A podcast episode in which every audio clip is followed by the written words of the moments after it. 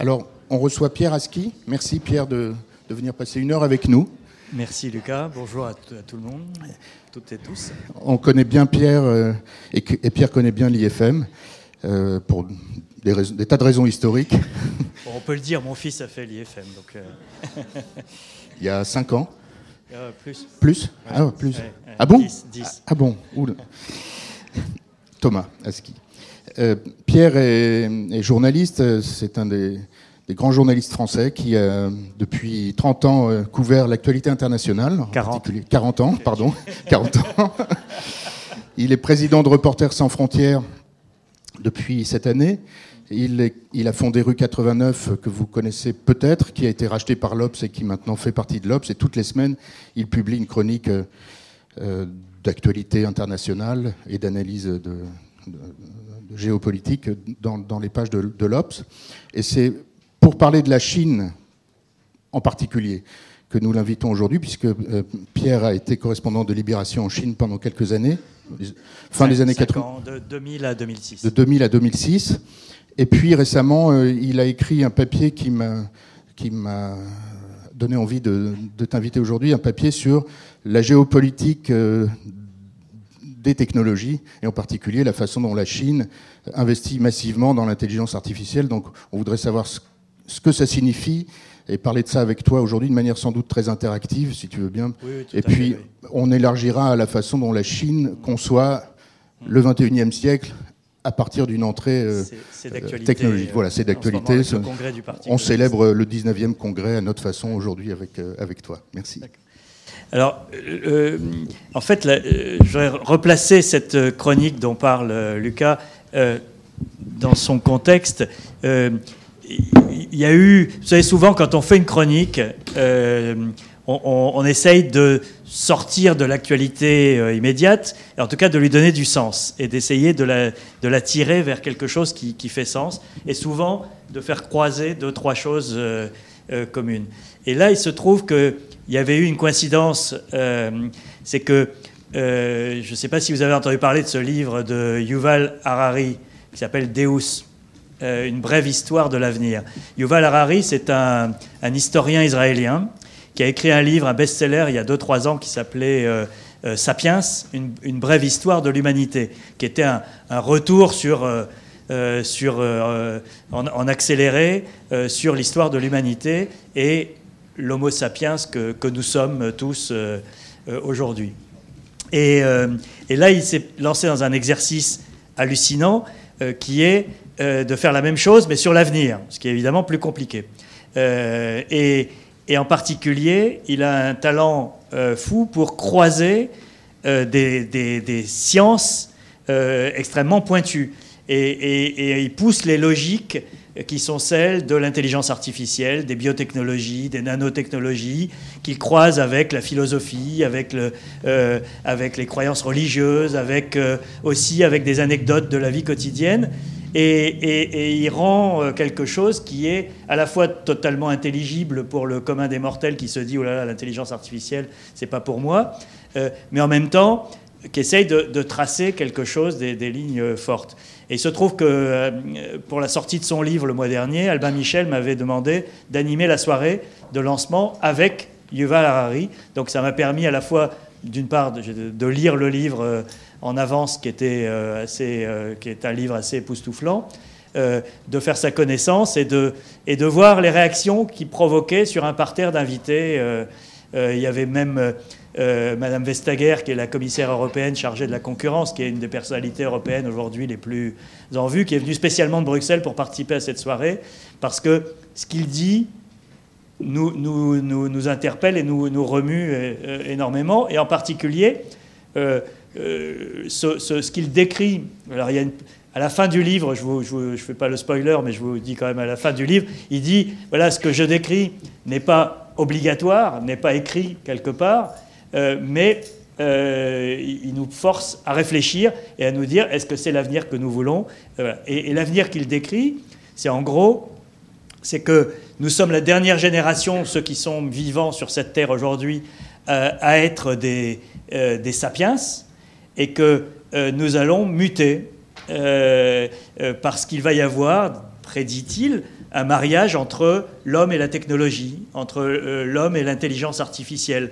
Et que ce mariage, il va être fait par une petite élite qui a accès à l'argent et à la technologie et qui deviendra l'élite qui dominera le monde. Et, qui va traiter, et il l'écrit en ces termes, qui va traiter le reste de l'humanité comme on traite les vaches aujourd'hui. Euh, et donc, euh, dit comme ça ça, peut sembler un peu un scénario de science-fiction. Euh, hier soir, il y avait d'ailleurs le, film Intelligence artificielle de Spielberg sur Arte, je ne sais pas si vous l'avez regardé, mais qui, est, voilà, qui, date énormément parce qu'il a été fait au début des années 2000 avec des sciences qui étaient totalement embryonnaires. Et aujourd'hui, euh, on, a fait des, pas en avant absolument gigantesques dans, dans la maîtrise de l'intelligence artificielle, et je pense que Spielberg ferait un film différent aujourd'hui. Mais le, euh, ce, que, ce, que, dit Harari, euh, c'est donc qu'il va y avoir non seulement une petite élite qui va contrôler ces technologies et réduire le reste du monde en esclavage, mais qu'il va y avoir un petit nombre de pays qui maîtriseront ces technologies, dans lesquelles il y aura ces minorités, euh, cette élite euh, minoritaire qui, euh, qui, s'appropriera. Et, ce qu'il dit qui est, extrêmement troublant, c'est que le fossé qui se créera entre ce petit groupe de pays et le reste de la planète ne sera jamais comblé. C'est-à-dire que lorsque la révolution industrielle a démarré en Europe en Angleterre, puis en France, en Allemagne, etc. En gros, euh, en quelques décennies, peut-être un siècle, mais l'ensemble de la planète a rejoint la révolution industrielle. Il n'y a pas un pays au monde aujourd'hui qui peut ou prou soit euh, resté à l'écart de la, révolution industrielle, ne maîtrise pas ses technologies, etc. Euh, lui, ce qu'il dit, c'est que le, fossé qui se créera avec les pays détenteurs de l'intelligence artificielle ne sera jamais comblé. Et que donc, euh, les, divisions vont se reproduire à l'intérieur du monde, entre ce petit groupe de pays et le reste du monde, et à l'intérieur des pays, entre l'élite qui euh, maîtrisera et aura accès à ces technologies et le reste de la population. Et donc, c'est troublant, c'est extrêmement dérangeant, c'est repoussant comme avenir, parce que ce qu'il explique très bien, c'est que euh, pourquoi est-ce que le, capitalisme au XXe siècle a euh, généralisé l'éducation et la santé, par exemple euh, parce qu'on avait besoin de soldats en bonne santé pour faire les guerres et de travailleurs pour faire tourner les usines. au XXIe siècle, on n'a besoin ni de l'un ni de l'autre. La guerre est automatisée, les, robots tueurs commencent à, à percer. je vous recommande les vidéos de, euh, il y a un organisme américain qui s'appelle la DARPA. Euh, et il y a beaucoup de vidéos sur, euh, sur le site de la DARPA sur toutes les expérimentations qu'ils font de, robots tueurs, de robots guerriers, de robots qui vont transporter. voilà. Exactement. Votre vidéo avec Blair ouais, Non, c'est pas ça. Mais c'est après, c'est après la pub. et, et, et, donc, on n'a plus besoin des hommes pour faire, euh, pour faire la guerre, et on n'a plus besoin des ouvriers parce qu'il y aura euh, les robots euh, et l'intelligence artificielle qui va remplacer la moitié des, emplois existants dans les décennies à venir. Donc tout ça, ce sont des... et donc là où le capitalisme version révolution industrielle avait besoin des, du reste de l'humanité, bah, le capitalisme version intelligence artificielle euh, peut, s'en passer.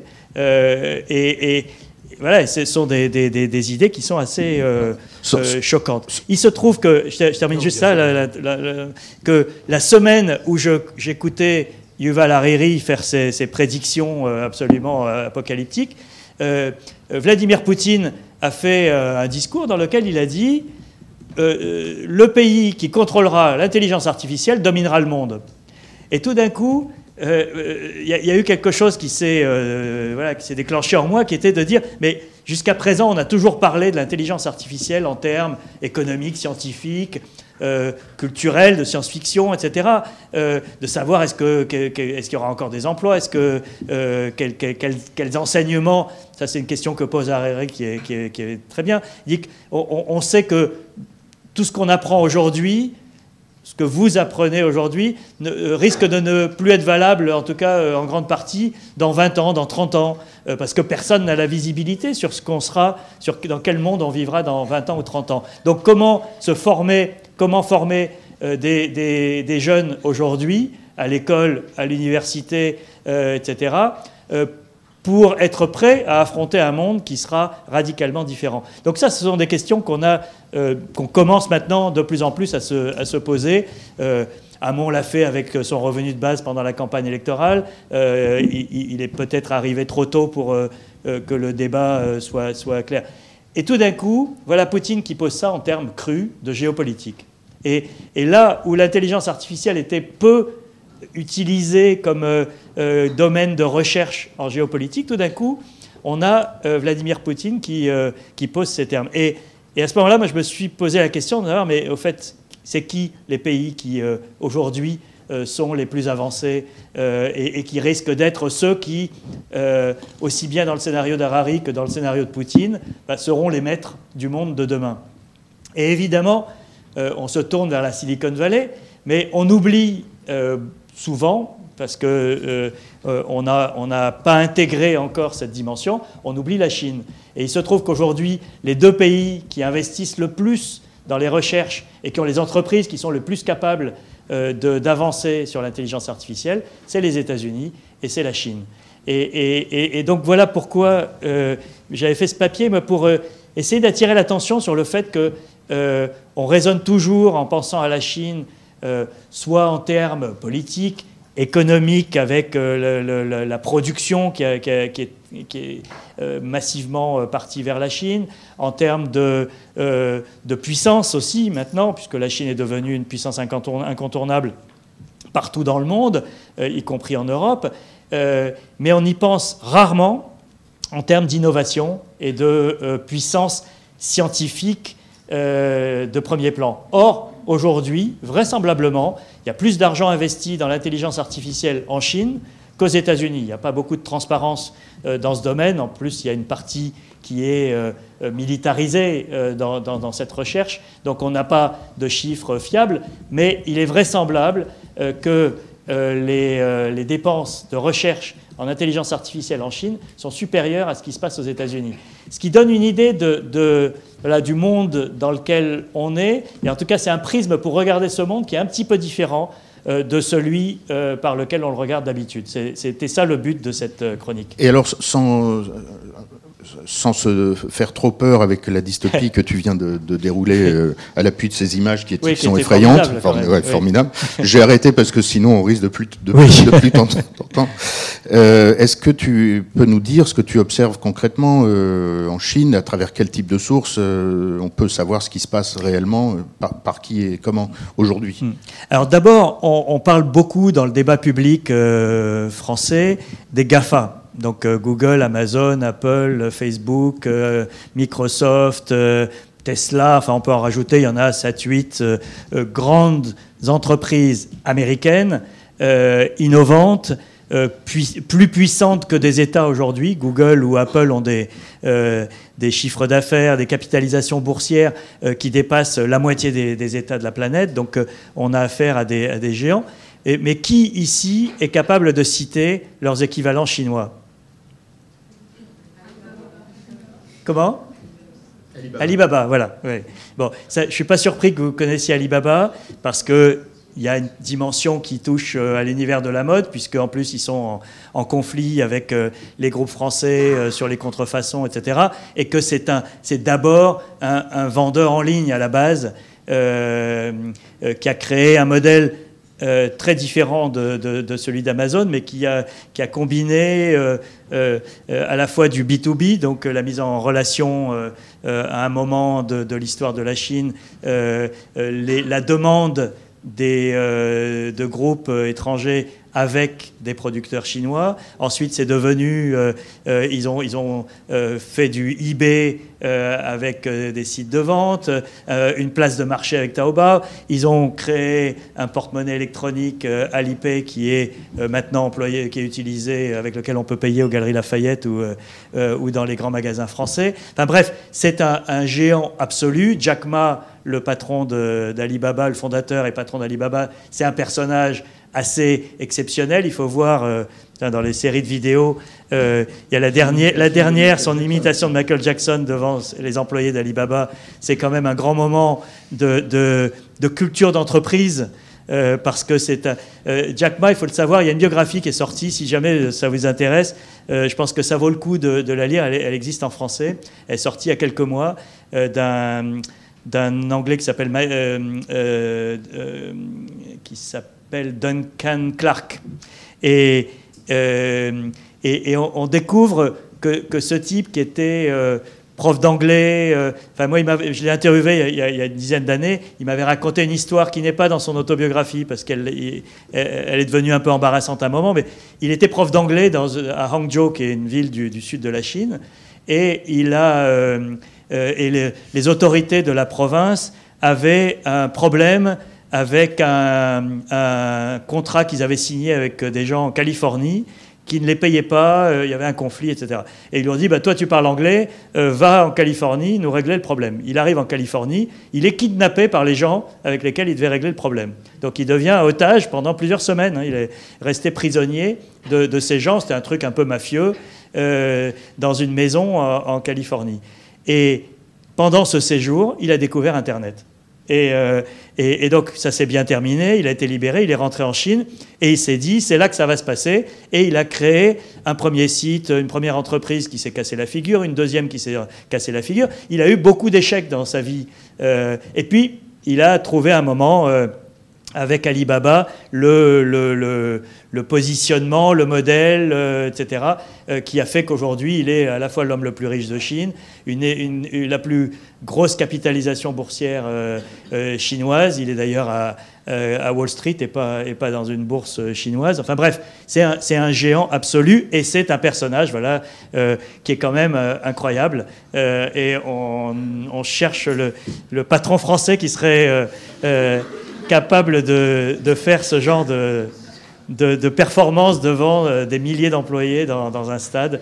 Euh, c'est assez étonnant, mais ça lui vaut une loyauté absolue, une dévotion de, ses salariés qui est incroyable. Et c'est un petit bonhomme euh, un peu mal formé, qui n'est pas très charismatique quand on le voit, mais qui a, voilà, a, une, vraie personnalité. Mais à part Alibaba, qui est effectivement le plus gros, vous avez deux autres entreprises qui sont euh, les, maîtres de ce domaine. Euh, Baidu, qui est le, Google chinois, qui est un moteur de recherche à la base, mais qui est aujourd'hui très avancé dans l'intelligence artificielle parce qu'ils ont suivi un peu le modèle Google, c'est-à-dire de, de, de cluster, de, développer des, euh, technologies, etc. Et aujourd'hui, ils sont vraiment le vecteur de, l'intelligence artificielle, y compris d'ailleurs dans la production d'une voiture connectée. Euh, qui ils sont en train de, travailler sur ce sujet comme, euh, comme tous les autres. Et puis le troisième, c'est Tencent. Et Tencent est très peu connu comme marque, euh, mais Tencent, c'est notamment WeChat, dont vous avez sûrement entendu parler, qui est cette application qui fait tout, qui est, le couteau suisse des applications, c'est-à-dire c'est à la fois la messagerie, la, banque, l'horoscope et, je ne sais pas quoi, avec laquelle aujourd'hui euh, vous pouvez tout faire, c'est-à-dire euh, vous pouvez acheter une bouteille d'eau minérale à un vendeur ambulant dans la rue en scannant son QR code et dans le quart de seconde, il reçoit l'avis euh, du paiement et vous partez sans avoir déboursé un centime. Donc c'est quelque chose voilà, ils ont un, un coup d'avance dans ce secteur qui est incroyable. Et Tencent a une histoire qui est intéressante aussi parce qu'il y a toujours des histoires derrière les entreprises c'est qu'il y a à peu près 20 ans, un peu moins, 18 euh, ans, Tencent était en faillite. Était, voilà, c'est comme tous ces, toutes ces startups qui ont du mal parfois à, se transformer en entreprise, j'en sais quelque chose, et qui euh, euh, étaient à la recherche de capitaux. Et en Afrique du Sud, juste après l'apartheid, il y avait un groupe de presse qui était le groupe de presse de l'apartheid. C'était eux qui éditaient les journaux officiels du régime de l'apartheid. L'apartheid disparaît, Mandela devient président, etc. Et ce groupe de presse se demande s'il ne va pas falloir fermer la porte. Ils vont chercher un patron euh, assez génial qui leur dit écoutez, on va changer de modèle parce que franchement, il faut qu'on se fasse un peu oublier euh, dans la presse. On va investir dans les startups. C'était au moment de la bulle, euh, en 99, 2000, dans ces eaux-là.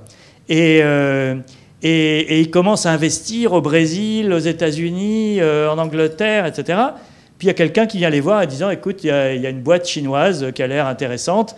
Euh, ça coûte pas trop cher le ticket d'entrée parce qu'ils sont en mauvais état. Euh, tu devrais aller voir. Et il investit euh, dans cette boîte, Tencent. Et, et Tencent est aujourd'hui aussi gros qu'Alibaba. C'est donc pour vous dire à quel point cet investissement a payé. Et ce groupe sud-africain contrôle aujourd'hui 40% du capital de Tencent. C'est-à-dire que la filiale euh, chinoise de, ce groupe sud-africain est à peu près 50 fois plus grosse que la maison mère. Euh, et, ce patron en question, qui était euh, visionnaire quelque part ou, chanceux, on ne sait pas, avait dit, voilà, comme, le groupe sudafricain était en mauvais état financier, il a dit, je veux pas de salaire, je veux un pourcentage sur les deals que je ramène. Et donc, euh, il est aujourd'hui l'homme le, plus riche d'Afrique du Sud, grâce à son investissement dans un groupe chinois en faillite. Euh, il a acheté un vignoble euh, au large, à côté du Cap. qui est absolument somptueux. Je l'ai visité il y a deux ans. C'est un endroit, mais inimaginable de, rêve. Voilà, tout ça, c'est tout ça pour vous dire que, l'interconnexion des choses est, est, parfois extrêmement surprenante. Et euh, Tencent euh, est aujourd'hui un, des géants euh, du numérique en Chine qui a les moyens de, son ambition. Voilà, ça c'est le, patron de Tencent et qui est alors c'est l'antithèse de Jack Ma, c'est-à-dire c'est c'est l'homme en costard dont, personne ne connaît le nom, qui n'est pas excentrique, qui a jamais fait une blague de sa vie, mais qui est efficace. Euh, et, donc vous avez autour de ces trois piliers, vous avez un, écosystème qui s'est créé absolument colossal, qui fait qu'aujourd'hui la Chine a, fait, euh, je ne sais pas si vous connaissez l'expression euh, du leapfrogging. le leapfrogging, c'est le saut de grenouille. c'est que quand vous êtes en retard sur une technologie, bah, vous l'oubliez et vous passez à la suivante. Euh, c'est ce qu'on on utilise en général cette expression pour dire, par exemple, en, Afrique, euh, le, téléphone fixe euh, était très en retard. Et eh ben, ils sont passés directement au mobile et aujourd'hui, il y a plus de mobiles en Afrique qu'en Europe par habitant.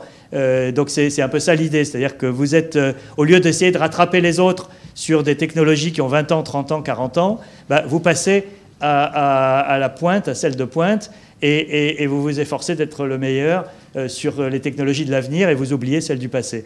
Et c'est exactement la position dans laquelle est la Chine aujourd'hui, c'est-à-dire qu'elle a, elle a raté un certain nombre de choses euh, euh, parce qu'elle était prise dans ses folies politiques, etc. Et elle se précipitait pour être bonne dans celle de pointe. un tout petit exemple, une anecdote, parce que la Chine, c'est comme ça qu'on la comprend. en, moi, je suis arrivé en Chine en l'an 2000. Et euh, je voulais acheter un fax. Et euh, on était encore au fax à l'époque. Et donc, euh, je vais, on m'indique un supermarché, enfin un grand magasin, qui était le premier à accepter la carte Visa. Bon, grande nouvelle. Donc j'y vais et je demande à payer avec ma carte Visa. Et euh, c'est remonté jusqu'au directeur du grand magasin, qui est descendu pour euh, faire lui-même l'opération avec un sabot à l'époque. Euh, et tous les employés étaient regroupés autour du directeur pour voir comment on faisait, parce qu'ils n'avaient jamais fait un paiement avec une carte Visa. On est en 2000.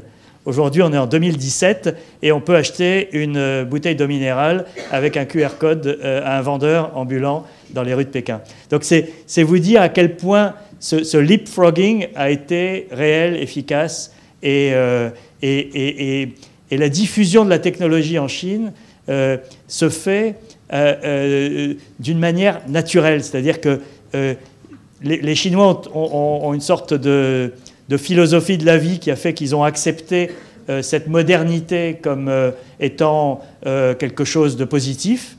Et, donc tout est, tout est accepté, y compris quand ça, se tourne, ça, finit par avoir des conséquences négatives, comme par exemple sur l'environnement, etc. Mais a priori, ils, y vont. Et, moi, j'avais un autre exemple, une autre anecdote, mais qui, permet vraiment de comprendre la vitesse de, de diffusion de la technologie. en 2003, je crois, j'étais dans, j'étais dans une petite ville, enfin une petite ville, petite à l'échelle chinoise, vers 5 millions d'habitants, euh, de province, et j'assiste à une manifestation. Et euh, donc je prends des photos, j'avais un appareil euh, numérique, et, je me fais arrêter. Et donc les policiers m'emmènent au commissariat, et à un moment, ils me disent Donne-nous la pellicule. Alors je leur dis Mais il n'y a pas de pellicule. Et évidemment, ils n'avaient jamais vu d'appareil numérique de leur vie. Ils ne, comprenaient pas la logique d'un appareil qui n'a pas de pellicule. Et donc, je me suis dit, oh je vais avoir, euh, ça va être compliqué.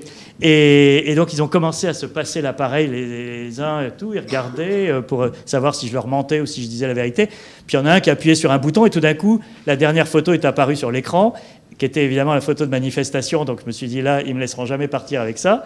Mais au moins, ils ont compris que que les photos étaient à l'intérieur de l'appareil et pas sur une pellicule qu'il fallait développer, etc. Et euh, merci.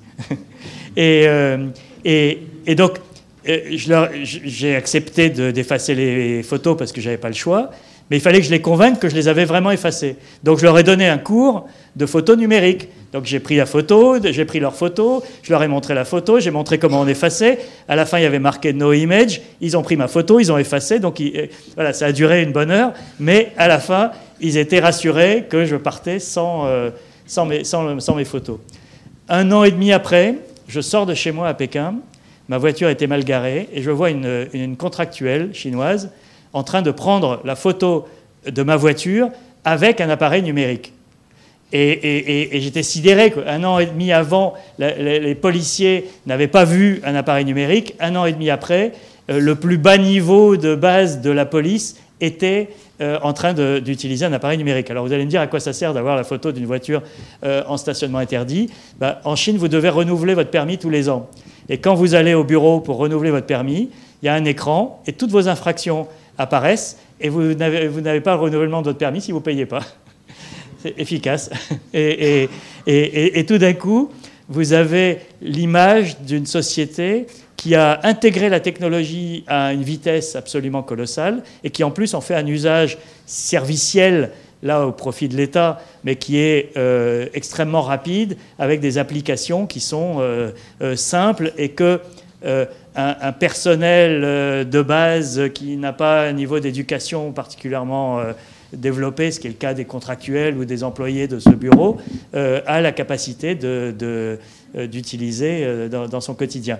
C'est ça aujourd'hui qui fait que la Chine a, connu cette croissance absolument fulgurante au cours des 15 dernières années, c'est-à-dire euh, cette euh, euh, à la fois rage de rattrapage après plusieurs décennies, voire, si on écoute le, discours officiel, un siècle et demi perdu, et d'autre part, cette capacité à, être bien positionné dans le leapfrogging au moment où le, monde est en train de connaître un saut technologique absolument colossal.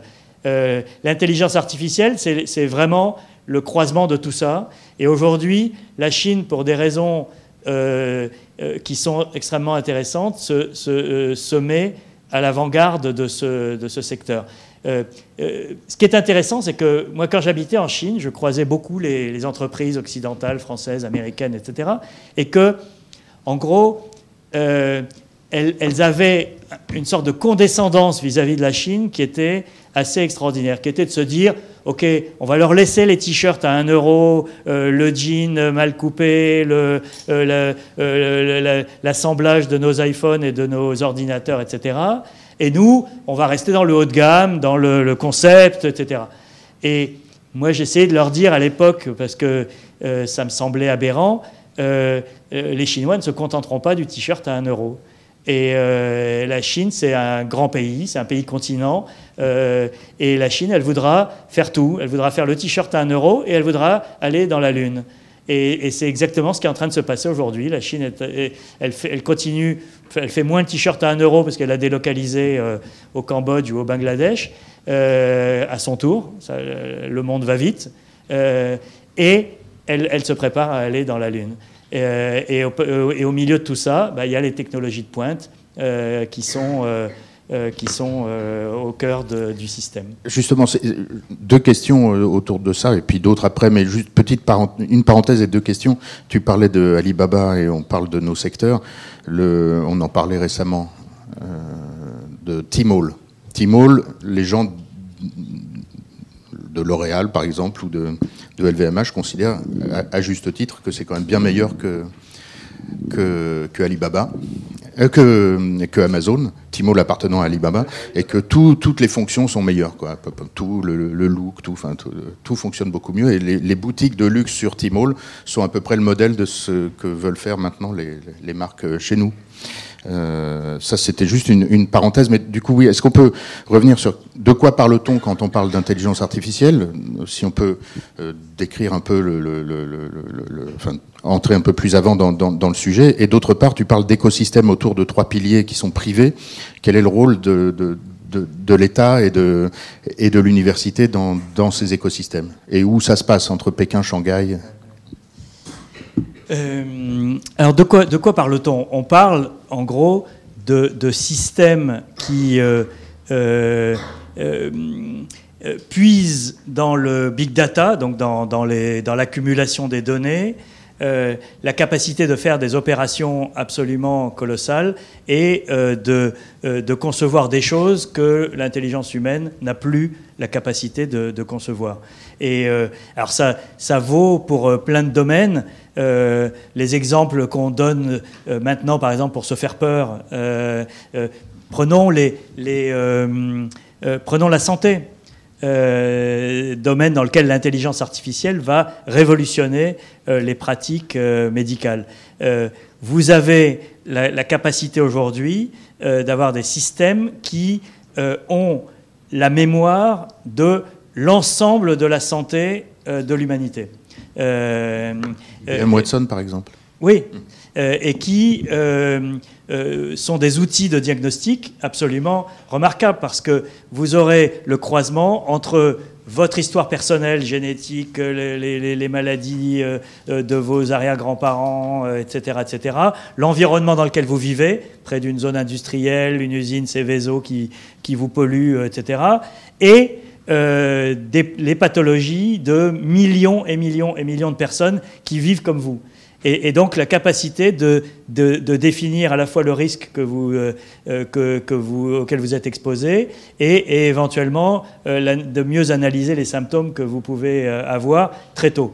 ça, par exemple, c'est une, un usage qui, commence à être euh, en, pratique, parce que les, technologies, elles existent. Tout ce dont on parle, c'est des choses qui existent. On ne parle pas de science-fiction, là, encore une fois.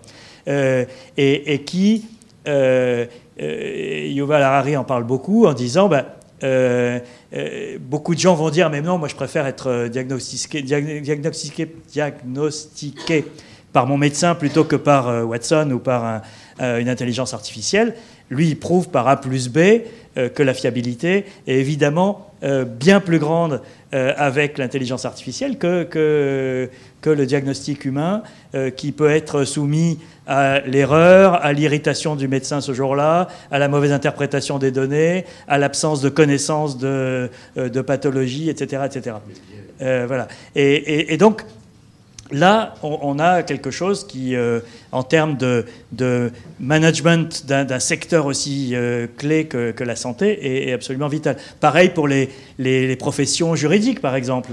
Euh, il va y avoir une hécatombe dans les cabinets juridiques dans les 20 prochaines années, parce que vous allez avoir des systèmes qui, pour chaque euh, cas d'école euh, vous, vous trouvera toute la jurisprudence, tous les, équivalents, tous les machins, à, une vitesse et avec une efficacité que aucun, aucune armée de, conseillers juridiques ou de juristes euh, ne pourra jamais réaliser. Donc là, on a des, des, pans entiers. L'autre aspect sur lequel la Chine travaille beaucoup et avec un intérêt qui lui est spécifique, c'est la robotisation à base d'intelligence artificielle. Pour une raison simple, on se dit mais pourquoi? Parce que l'année dernière, la province du Guangdong, donc qui est la, province sud-est de la Chine, aux portes de Hong Kong, qui était l'usine, ce qu'on a appelé l'usine du monde. Euh, un tiers des exportations chinoises viennent de cette, de cette province. Donc euh, la, capitale, c'est Canton. Euh, vous avez Shenzhen, qui, est, qui, était un village de pêche il y a 30 ans et qui est aujourd'hui une ville de 15 millions d'habitants avec des usines, des usines, des usines, des immeubles pour migrants, des immeubles pour migrants. C'est assez phénoménal et qui est en train de se transformer en, en vrai métropole euh, vivante, euh, ils sont en train de construire six musées à la fois. Enfin bref, c'est euh, transformation du modèle chinois. la province de Canton a annoncé un plan d'investissement dans les robots qui est le plus grand au monde. je n'ai pas le chiffre en tête, mais tu dois pouvoir le trouver. et, on se dit, mais pourquoi est-ce que dans un pays d'un milliard 400 millions de personnes, on investit dans les robots? Ça paraît aberrant. mais il faut voir la pyramide des âges en Chine. Euh, il y a depuis 35 euh, ans dans ce pays la politique de l'enfant unique. Et donc vous avez aujourd'hui euh, une situation où, vous savez, enfin, on, décrit souvent comme que la, Chine devient vieille avant d'être riche alors que le Japon est devenu riche avant d'être vieux. Et le, Japon a aujourd'hui cette situation qui a le plus grand nombre de, retraités et de personnes âgées au monde. Euh, mais avec un, matelas euh, euh, financier qui est colossal et qui lui permet d'assurer la transition vers ce monde qui sera d'ailleurs très robotisé aussi. La Chine n'a pas ça, c'est-à-dire qu'elle a 10-15 ans de, croissance et de petite prospérité générale, et tout d'un coup, elle se retrouve déjà avec des pénuries de, main-d'œuvre, parce qu'elle n'a pas non plus euh, j'avais assisté à une conférence qui était absolument fascinante parce qu'il y, a une dimension qu'on ne maîtrise pas. C'est que, par exemple, en France ou au Japon, si on veut, euh, on peut prolonger, par exemple, le, départ à la retraite. Ce qu'on fait régulièrement, euh, non seulement pour des raisons de financement, etc., mais aussi parce qu'on a besoin de, de gens qualifiés dans certains domaines. En Chine, vous n'avez pas cette possibilité, parce que les gens qui ont plus de 45-50 ans, ont été formés à l'ancienne. Et ils sont totalement inadaptés aux besoins euh, de l'économie aujourd'hui. Et donc, vous ne pouvez pas dire on va prolonger la durée de vie euh, la, durée de vie au travail euh, de la main-d'œuvre chinoise parce que ça ne marche pas. vous avez des générations qui sont euh, formés à l'ancienne et ne sont pas du tout euh, malléables euh, et capables de, se transformer avec les nouvelles technologies. Donc la solution qu'ils ont trouvée, bah, c'est la robotisation. La robotisation à outrance, c'est-à-dire qu'on est euh, euh, vous avez euh, peut-être entendu parler de Foxconn. Foxconn, c'est un géant alors, taïwanais, mais qui est surtout implanté en Chine, et qui est le, sous-traitant de toute l'industrie électronique. C'est eux qui fabriquent les iPhones, les Samsung, les ordinateurs, les mobiles, les, les iPads, etc. Et ils ont plusieurs millions de salariés, principalement en Chine, mais ils ont essayé de s'implanter avec moins de succès au Brésil. Enfin bref. Euh, et euh, Foxconn a eu des gros problèmes euh, sociaux ces dernières années, notamment des suicides d'ouvriers, parce que ce sont des univers militarisés, parce que vous ne pouvez pas faire travailler des millions de personnes sans passer par cette militarisation, donc déshumanisation de l'univers du travail, avec des travailleurs migrants isolés, etc. Et Foxconn a annoncé un plan euh, d'installation d'un million de robots euh, dans ces usines. C'est-à-dire qu'une partie euh, très importante du travail sera fait désormais par des machines à base d'intelligence artificielle. Et là, on est dans, dans une transformation du modèle chinois qui est spectaculaire et qui est surtout euh, basée sur des technologies qui sont développées nationalement. Et, c'est là qu'il y, a une vraie rupture, c'est que toute l'industrialisation des 30 dernières années, elle s'est faite en achetant beaucoup de technologies allemandes, américaines, euh, occidentales. Là, on, a franchi un cap où euh, c'est pour beaucoup des, technologies nationales. le, rôle de l'État est majeur. on parle effectivement de groupes privés quand on parle d'Alibaba, de Baidu ou de Tencent ou des autres, mais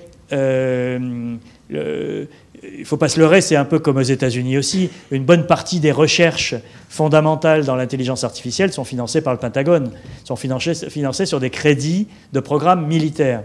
Euh, en Chine, c'est la même chose, c'est-à-dire que c'est l'État qui est à l'origine d'un certain nombre de, programmes et euh, d'orientations. Euh, et, là, il vient d'y avoir une annonce qui a, qui, a, beaucoup troublé beaucoup de gens. L'État chinois a demandé à avoir une golden share euh, dans, ces, dans ces trois groupes, enfin, dans la plupart des grands groupes technologiques chinois. Euh, la golden share, c'est-à-dire c'est une action euh, symbolique, c'est-à-dire que c'est pas, enfin qui n'est pas symbolique, mais qui est action unique. On n'a pas besoin de contrôler 30% du capital, etc., mais qui permet à l'État de siéger au conseil d'administration et de peser sur, les, décisions, qui lui donnent en tout cas un droit de regard sur la manière dont ces groupes sont gérés. c'est quelque chose euh, qui a beaucoup surpris, euh, qui, est considéré d'ailleurs comme euh, d'autant plus surprenant que ça peut gêner le développement international de ces groupes, parce qu'à partir du moment où ils sont liés à l'État chinois, ça peut freiner leur développement. Par exemple, prenez un groupe comme Huawei, qui est qu'on connaît maintenant dans les magasins comme fournisseur de mobiles. Euh, mais Huawei, à la base, c'est un équipementier télécom, donc euh, euh, c'est les infrastructures et pas, et pas tellement le service aux consommateurs. Ça, c'est plus récent. Huawei vend des équipements et Huawei a été créé à l'intérieur, à la base, par un, une excroissance de l'armée chinoise. Et donc aux États-Unis, il y a une méfiance absolument énorme et Huawei se retrouve barré de, gros contrats d'appel d'offres euh, par la puissance publique américaine parce que euh, méfiance vis-à-vis d'une entreprise euh, trop liée à l'appareil étatique. À partir du moment où demain l'État chinois, par cette Golden Share, sera actif dans, ces groupes, ça peut renforcer au contraire cette suspicion et, donc gêner le développement de, de ces entreprises. vous prenez un pays comme l'Inde, l'autre géant d'Asie, euh, plus d'un milliard d'habitants, euh, rivalité historique euh, entre ces deux pays, qui ont eu une, brève guerre dans, les années 60, un conflit frontalier qui n'a jamais été éteint, il y a toujours un, différent sur le tracé des frontières. les Indiens sont totalement obsédés par la Chine, parce que l'Inde est restée une belle endormie pendant beaucoup plus longtemps, s'est réveillée avec retard quand elle a vu la Chine décoller. Euh, aujourd'hui, l'Inde a, aussi des taux de croissance absolument euh, énormes, a euh, ses géants industriels, sa recherche technologique, sa conquête de l'espace aussi. donc on voit bien qu'il y, a une rivalité entre ces deux pays. Est-ce que l'Inde va accepter que des entreprises de technologie liées à, l'État chinois, donc à son rival, à un pays avec lequel on, ne sait pas ce qui peut se passer dans, dans 5 ans, 10 ans, 20 ans, installent les infrastructures dans le pays? Voilà. Donc les entreprises chinoises, euh, on ne sait pas ce qu'elles pensent de cette euh, demande de l'État, mais en tout cas, elles n'ont pas le choix. Parce que il faut comprendre une chose sur le fonctionnement du système chinois, c'est que même s'il y a un secteur privé extrêmement important, il n'existe que par le bon vouloir du parti et de l'État. on est dans un système où euh, la norme, c'est que le, parti et l'État sont au centre de toutes les décisions. Et donc, un, homme d'affaires comme euh, Jack Ma euh, ne peut pas exister en dehors du feu vert du pouvoir. Et, lorsque, c'était intéressant, quand Donald Trump a été élu, après une campagne très anti-chinoise sur le commerce, sur les déficits, sur plein de choses, le premier visiteur chinois à la Trump Tower pendant la transition, pendant les deux mois de transition avant qu'il entre à la Maison Blanche, c'était Jack Ma, qui a été reçu par Donald Trump. Et, je me souviens, il y avait beaucoup de spéculations disant Ah, est-ce qu'il est porteur d'un message, etc. Évidemment qu'il est porteur d'un message. Euh, Jack Ma ne va pas prendre seul l'initiative d'aller voir Donald Trump sans euh, l'encouragement, le feu vert et euh, un message à passer de la part des autorités. juste, je t'interromps deux secondes. Vous savez qui était le premier Français dans la même situation Vous savez ça Bernard Arnault. C'était assez frappant, les images étaient très étonnantes. Oui, mais. il n'était peut-être pas porteur d'un. Voilà, la, question, c'est est-ce qu'il était porteur d'un message? Il était porteur d'un cadeau, sans doute, pour. Il était avec son plus jeune fils, dont j'ai oublié le prénom, Alexandre. Bravo. voilà, donc euh, oui, l'État est, omniprésent. Alors ça se passe Pékin, Shanghai, Canton, qui sont les trois euh, Shenzhen, qui sont toute la côte, qui est évidemment la, zone la plus développée euh, du pays, mais c'est en train d'irriguer vers l'intérieur. Il, y a une tentative de euh, de créer. Euh, en Chine, il y, a, justement, parce qu'il y a beaucoup de planification, euh, il y a, des spécialisations par, par région, par secteur, etc. Mmh. Est-ce que tu peux nous dire, nous décrire peut-être, je ne sais pas si tu y es allé récemment, mais l'équivalent de la Silicon Valley chinoise à Pékin, par exemple À Pékin, il y, a, un endroit qui est, très incroyable, qui, est donc au nord de Pékin, qui est le, quartier qu'on a appelé la Silicon Valley chinoise. Et moi, j'y allais au début des années 2000. Euh, parce que c'était là qu'on pouvait acheter euh, euh, les ordinateurs, les recharges d'imprimantes, les, et il y avait un, univers de, de milliers d'immeubles, 5-6 étages, et partout des boutiques, des boutiques, des boutiques, à tous les étages. il y avait l'immeuble des photocopieuses, l'immeuble des imprimantes, l'immeuble des, des, téléphones, etc., etc.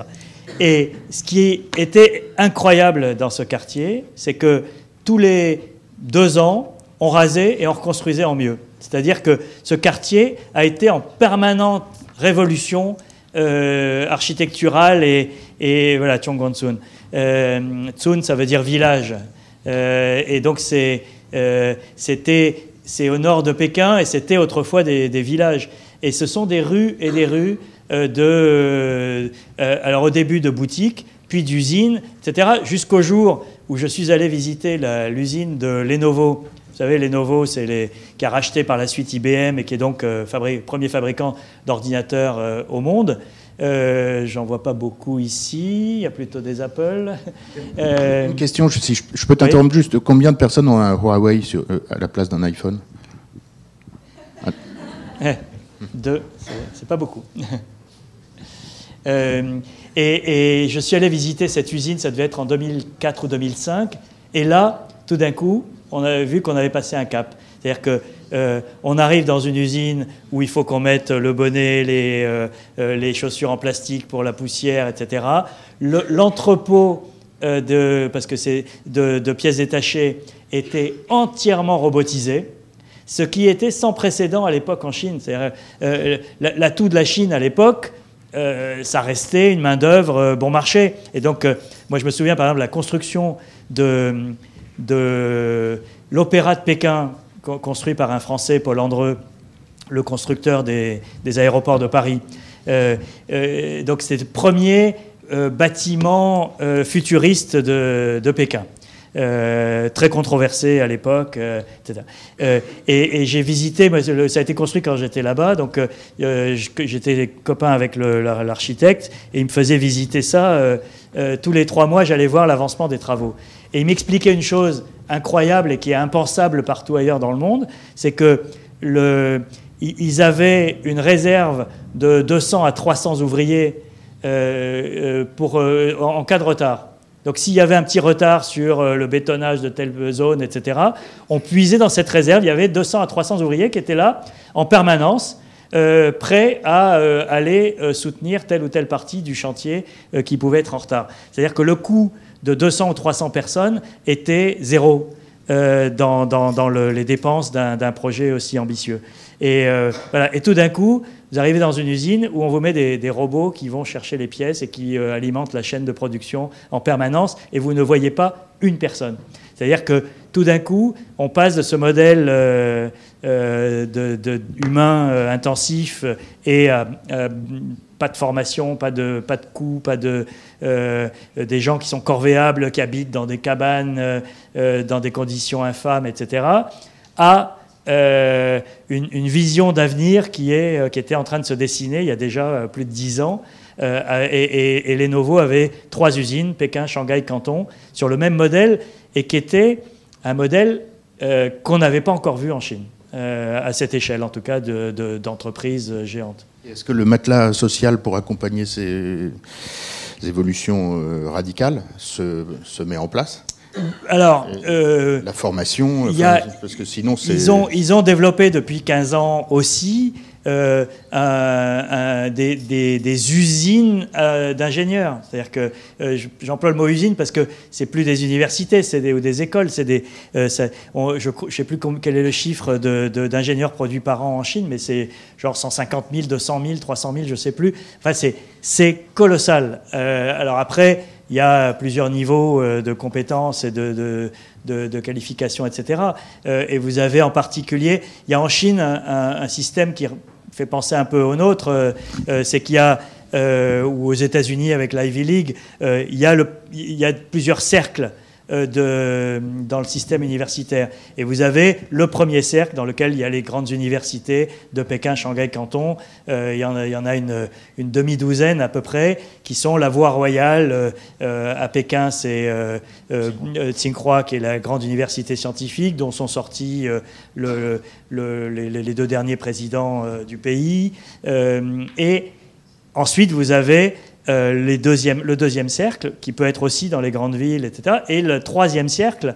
Et là euh, commencent les problèmes. C'est que vous sortez diplômé du troisième cercle, euh, c'est la galère pour aller trouver du boulot parce que parce que c'est pas un sésame. Voilà, vous avez un diplôme qui, qui vaut ce qu'il vaut et, et, vous galérez. Et donc vous avez des foires euh, d'emplois en Chine qui sont des, foires d'empoigne. Euh, c'est-à-dire que vous avez 5000 euh, personnes qui viennent pour un poste, etc. etc.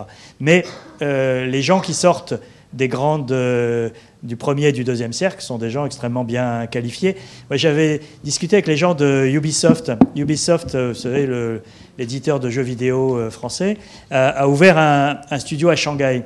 Et, leur expérience était très intéressante parce que ils avaient leur idée, ils avaient un, ils ont un énorme euh, studio à Montréal pour l'Amérique du Nord, ils en ont un en région parisienne pour euh, l'Europe, et ils voulaient en ouvrir un à Shanghai pour l'Asie. Et l'idée était que chacun de ces trois pôles euh, adapte les jeux produits par les deux autres pour le marché régional, local, et produise ses propres jeux basés sur la culture de la région.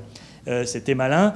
Euh, et euh, deux ans après l'ouverture du studio à, Shanghai, ils étaient un peu désespérés parce qu'en fait, ça n'avait pas marché. C'est-à-dire qu'ils avaient, ils m'avaient expliqué qu'ils avaient les meilleurs ingénieurs, les meilleurs développeurs de tout leur réseau parce que les gars étaient très bons techniquement, mais que la formation chinoise était, était trop rigide et, ne leur permettait pas d'inventer le, euh, jeu, de, laisser libre cours à leur imagination. Et, que, euh, me disait, mais il va falloir encore plusieurs années, peut-être dix ans, peut-être plus, pour que euh, cette créativité-là, voilà, qu'on ouvre cette porte et que le système scolaire et universitaire chinois permette aux, jeunes de développer.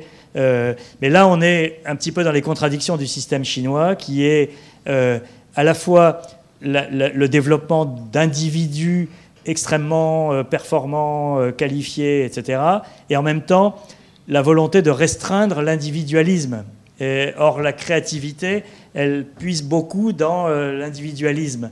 Et, là, il y a une petite contradiction entre un, système qui se veut officiellement toujours collectif, le confucianisme par exemple, qui est maintenant remis au goût du jour, plus, qui, est, une sorte de, variante traditionnelle du communisme, qui est euh, euh, euh, la nouvelle idéologie mise en avant par le parti, c'est la négation de l'individualisme. C'est le tout est plus important que ses composants. Et, donc on est dans, un, dans une petite contradiction qui fait que le, la, formation est à la fois excellente et, et qu'elle a ses limites. Après, une des compensations euh, qu'il y a, c'est que beaucoup d'étudiants, euh, vous en savez quelque chose, partent à l'étranger. Et, Ici, par exemple. Oui, je m'en doute. Oui. Euh, et, donc vont ouvrir à l'étranger les portes que le système chinois ne leur a pas permis d'ouvrir dans, dans, leur tête et dans leurs esprits. J'aurais deux questions encore, mais je suis sûr que vous en avez. Et comme il est déjà 13h25, à vous la priorité. Peut-être nos amis chinois ou peut-être vous venez de. est-ce que, vous vous reconnaissez dans, dans, ce, dans ce, que j'ai dit? Oui, j'approuve. Ouf Ma crédibilité est sauve. Ouais. Donc, euh, j'ai pas vraiment de questions. Alors, alors, j'avais moi deux questions en fait. Euh, vous, tout le monde connaît Laurent Alexandre? Tout le monde euh, lit un peu ce qu'il ce qu'il écrit, non? Vous voyez? Qui connaît pas Laurent Alexandre? Vous connaissez pas? Je pose un, truc. Il parle souvent. Laurent Alexandre, c'est c'est un, un, médecin qui alerte euh, tout en nourrissant, enfin qui alerte les esprits en France en permanence sur les progrès de l'intelligence artificielle et le fait qu'on est très en retard. D'une part, d'autre part, euh, peut-être qu'en plus d'alerter, il nourrit euh, une crainte sur euh, le monde de demain, un peu comme Yuval Harari tout à, tout à l'heure. Et il explique que beaucoup de Chinois sont très désireux d'augmenter le QI de leurs enfants avec des méthodes biotechnologiques. Qu'est-ce que tu penses de tout ça? Est-ce qu'on est dans le, le, réel ou dans la dystopie imaginaire? Petite anecdote sur Laurent Alexandre qui est assez drôle, c'est que j'ai reçu ce matin par la poste son livre. Il vient de sortir un livre sur l'intelligence artificielle. Et la dédicace du livre, euh, c'était une demande que je le suive sur Twitter. Et euh, il s'étonnait que je ne le suive pas sur Twitter. J'ai trouvé ça extraordinaire quand même. Ça ne m'est jamais arrivé qu'on m'envoie un livre pour me demander de suivre quelqu'un sur Twitter. il y a des méthodes plus, euh, plus habituelles, mais c'est drôle. alors, il y a, sur l'intelligence artificielle, il y a un débat qui est mondiale. Euh, vous avez euh, Elon Musk, par exemple, le patron de Tesla et de SpaceX, euh, et un certain nombre de gens qui sont pourtant très impliqués dans la, technologie, qui disent on va vers la catastrophe. On va développer, en gros, les technologies qui vont entraîner notre mort. Et quand Poutine, dont je parlais tout à l'heure, a tweeté, enfin a fait cette déclaration sur euh, celui qui contrôlera l'intelligence artificielle sera maître du monde. Elon Musk a tweeté, euh, voyez, voyez euh, c'est parti, tout ça va nous entraîner vers la troisième guerre mondiale. C'est Elon Musk, c'est pas c'est pas le café du commerce, quoi. C'est le, type qui est en train de préparer notre conquête de Mars. donc c'est quand même quelque chose. Donc il y a il y a cette crainte qui est à la fois euh, celle de, du, fait de, euh, que, nos inconscients sont nourris par la science-fiction, par euh, toutes ces dystopies effrayantes, etc. Et, la réalité de ces, recherches, c'est-à-dire que l'histoire de l'humanité nous a quand même montré que les technologies les plus, enfin, qui, sont, qui peuvent être duales, euh, si elles peuvent être utilisées aussi pour le mal, elles le sont en général. Voilà. Euh, c'est-à-dire que euh, on, ne va pas se dire qu'on va faire confiance à, la sagesse de l'être humain pour faire que toutes ces technologies soient utilisées à bon escient. ça serait naïf et ça serait nier l'histoire.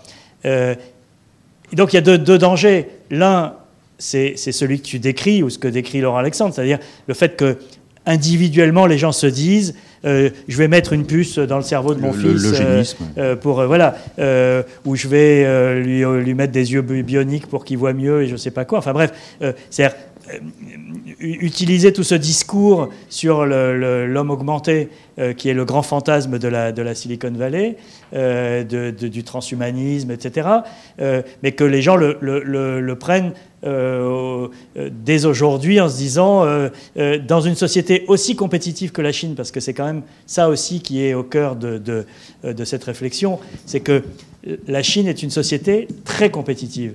Et, les parents aujourd'hui ont une seule obsession, c'est donner plus d'avantages, plus d'atouts à leur euh, fils unique ou fille unique euh, un petit peu moins uniques maintenant euh, qu'ils peuvent en avoir deux, mais en tout cas jusqu'à présent. Et, donc vous avez cette situation où les parents euh, donnent des... Voilà, les enfants ont des programmes hallucinants de cours d'anglais, de français, de danse, de piano, de, de mathématiques, de trucs. Et, et, dès le plus jeune âge, l'Alliance française de Shanghai, je me souviens, avait ouvert trois classes de français pour les tout petits à la demande de parents. Ils n'avaient jamais imaginé Euh, ça, et, les enfants qui apprennent le français, ils apprennent déjà l'anglais en général. Donc voilà, euh, donc le, fait de se dire aujourd'hui, bah, la technologie peut donner un petit plus à, mon enfant pour euh, gagner dans, ce monde de, brut, c'est un vrai risque d'entrer dans du charlatanisme et, avec des gens qui vont vendre du rêve à base de technologie. L'autre risque, c'est celui des États, évidemment. C'est-à-dire que la Chine euh, qui peut dire aujourd'hui euh, euh, ce que la relation entre les États-Unis et la Chine va être au cours de la décennie à venir? Ce sont les deux superpuissances du XXIe siècle. est-ce que leur relation, est-ce que Trump et Xi Jinping vont, vont tomber dans les bras l'un de l'autre lorsqu'ils vont se voir dans 15 jours, puisque Trump va à Pékin? Ou est-ce que, comme il y a un auteur américain qui, qui vient de faire un livre qui, qui se base euh, sur, sur, cette idée que lorsque une puissance menace de supplanter une autre, la guerre est inévitable, non pas parce que c'est par la guerre qu'elle va la supplanter, mais parce que la méfiance s'installe entre les deux et qu'à un moment, il y a, une, erreur ou un dérapage ou un, incident qui fait que la guerre est inévitable. Si c'est le cas, je pense que si, euh, euh, si j'en parle ici, euh, euh, dans les scénarios que font euh, le Pentagone, le ministère de la Défense chinois, etc., il y a évidemment la recherche d'une supériorité. or, la Chine est, évidemment moins puissante militairement aujourd'hui que les États-Unis, mais elle peut, par ce leapfrogging dont nous parlions, euh, rattraper ou dépasser les États-Unis sur un certain nombre de, domaines. Je, viens de lire, je, viens de lire un livre qui s'appelle euh, euh, Ghost Fleet, qui est un roman de science-fiction américain qui est sorti il y a quelques mois et qui a été écrit par deux auteurs. L'un est un spécialiste d'intelligence artificielle et de stratégie militaire, etc. Et l'autre est un romancier. Donc ils se sont mis ensemble et ils ont fait quelque chose d'assez assez agréable à lire et qui est le scénario de la guerre euh, sino-américaine à l'heure de l'intelligence artificielle et des armes euh, comme celles qu'on a vues, etc. Et, c'est vrai que c'est assez euh, effrayant de réalisme parce que, comme dans Minority Report, toutes les technologies qui sont décrites dans le livre existent. Et, donc, vous avez un scénario catastrophe euh, où les États se mettent à, utiliser. Et la, scène d'ouverture du, roman euh, qu'on retrouvera peut-être un jour dans un film, mais c'est vous avez la, station internationale parce que dans, le roman, les, Russes sont alliés aux Chinois comme ils le sont dans la réalité aujourd'hui. Et donc vous avez la station spatiale internationale et vous avez euh, deux Russes à l'intérieur et un Américain qui fait une, opération de, réparation à l'extérieur. Et puis au moment où il veut retourner dans la capsule, euh, le russe lui dit Désolé, euh, j'ai des ordres, euh, c'est fini, adieu, je t'aimais bien, mais, j'ai des ordres. Et, il le laisse crever à l'extérieur. Et, c'est le début de la Troisième Guerre mondiale. Et, ensuite, la station chinoise qui, qui, tourne autour de la Terre révèle une partie cachée de la station, qui sont en fait des lasers euh, absolument incroyables qui détruisent tout le système de, satellites d'orientation américains. Et donc, euh, euh, il n'y a plus de communication possible, les bateaux ne savent plus où ils sont, il n'y a plus de GPS, il n'y a plus. Donc, ça, c'est le début du roman. Donc, ça vous met dans l'ambiance. Bah, qui peut dire aujourd'hui que ça n'arrivera pas et que nous allons vers un monde sympathique et doux? Moi, je Ceci nous permet de faire une boucle avec ce qui a été dit précédemment à propos de Zygmunt Bauman. On voit bien que l'information, la donnée, c'est le cœur de tout, puisque c'est le cœur de la guerre au XXIe siècle, et que euh, ce n'était pas forcément le, cas à ce point il y, a, il y a 50 ans. Yuval Harari a d'ailleurs créé un néologisme qui est assez drôle. Il dit la nouvelle religion du XXIe siècle, c'est le dataïsme. Euh, donc euh, euh, du, mot data, mais avec un clin d'œil avec le, dadaïsme. je trouvais ça pas mal. Si on aurait sûrement encore des questions, j'en avais une sur le discours de Xi Jinping de la semaine dernière de 3h30, que peut-être tu as écouté ou lu ou transcrit, en transcription, et savoir ce qu'il disait de tout ça par, enfin, qu'est-ce que le rêve chinois, mais je crois que bon, il est. Juste un mot, mot là-dessus, c'est de dire qu'on est à un moment. Ce qui est intéressant par rapport à tout ce qu'on vient de se dire, c'est que la Chine a, euh, par son système politique, et par la personnalité de Xi Jinping qui a une double légitimité, celle de, de l'aristocratie rouge, puisqu'il est fils d'un haut dirigeant de l'époque maoïste, et de la méritocratie, parce qu'il a démarré euh, au bas de l'échelle et il est monté jusqu'en haut. Donc il a ces, deux... Euh, il, est aujourd'hui l'homme le plus puissant euh, à la tête de la Chine depuis Mao. Bon, c'est un peu un cliché de le dire maintenant, tellement on l'a entendu. et il a, par l'élimination de, des autres clans, etc., il a euh, un pouvoir absolu à la tête du pays, et en tout cas pour les cinq prochaines années minimum, euh, sinon plus.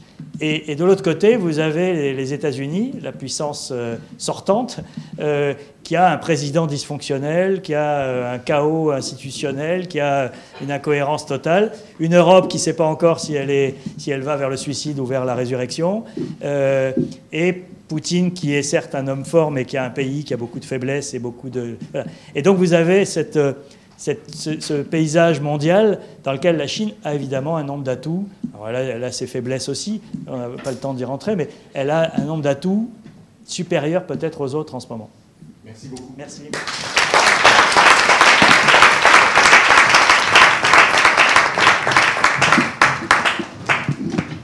Merci. La semaine prochaine, on parle de Helmut Newton et de réalité virtuelle.